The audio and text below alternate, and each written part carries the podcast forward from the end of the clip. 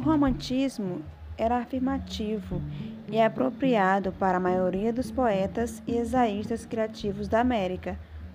O seu espírito romântico adequar-se muito bem à democracia americana, pois ele efetivava o individualismo, ele valorizava a pessoa comum e buscava na imaginação inspirada seus valores estéticos e éticos.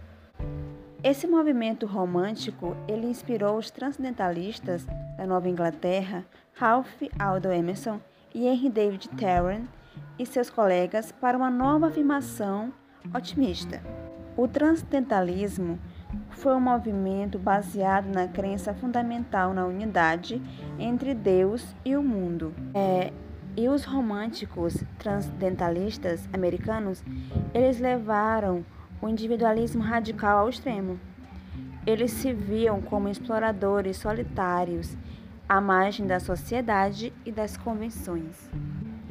Os poetas brahmanes eles eram a fonte dos árbitros literários mais respeitados e cultos dos Estados Unidos. As suas vidas se encaixavam num agradável padrão de riqueza e lazer, ditado pelo forte, pela forte ética de trabalho e pelo respeito e o conhecimento da Nova Inglaterra. Esses poetas, eles procuraram educar e elevar o nível da população pela introdução da dimensão europeia na literatura americana. E os principais poetas brahmins de Boston foram Henry Wadsworth Longfellow, Oliver Wendell Holmes e James Russell Lowell. Um fato importante é que nos anos anteriores à Guerra Civil, a Nova Inglaterra reluzia com a energia intelectual de dois reformadores, no qual os leitores modernos valorizavam cada vez mais o trabalho do abolicionista John William Whitney e da feminista e reformadora social Margaret Fuller.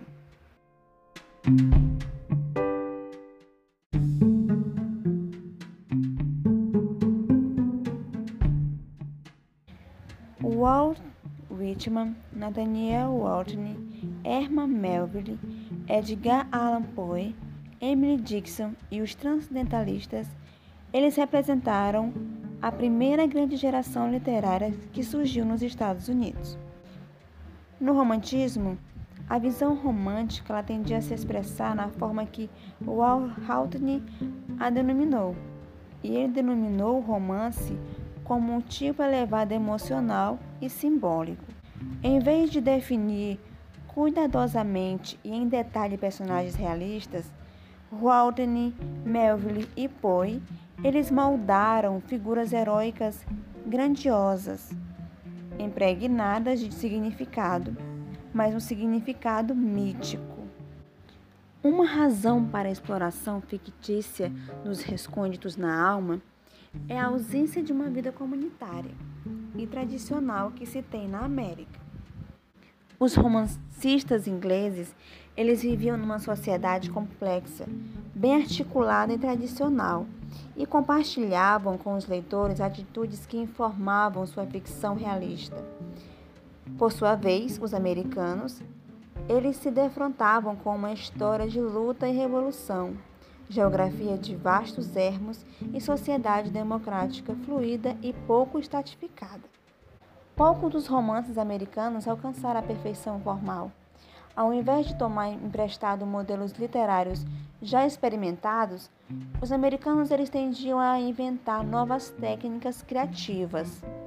O romance, então, ele tem sua forma, e a sua forma ela é sombria e ameaçadora, indicando assim como é difícil criar a identidade sem uma sociedade instável.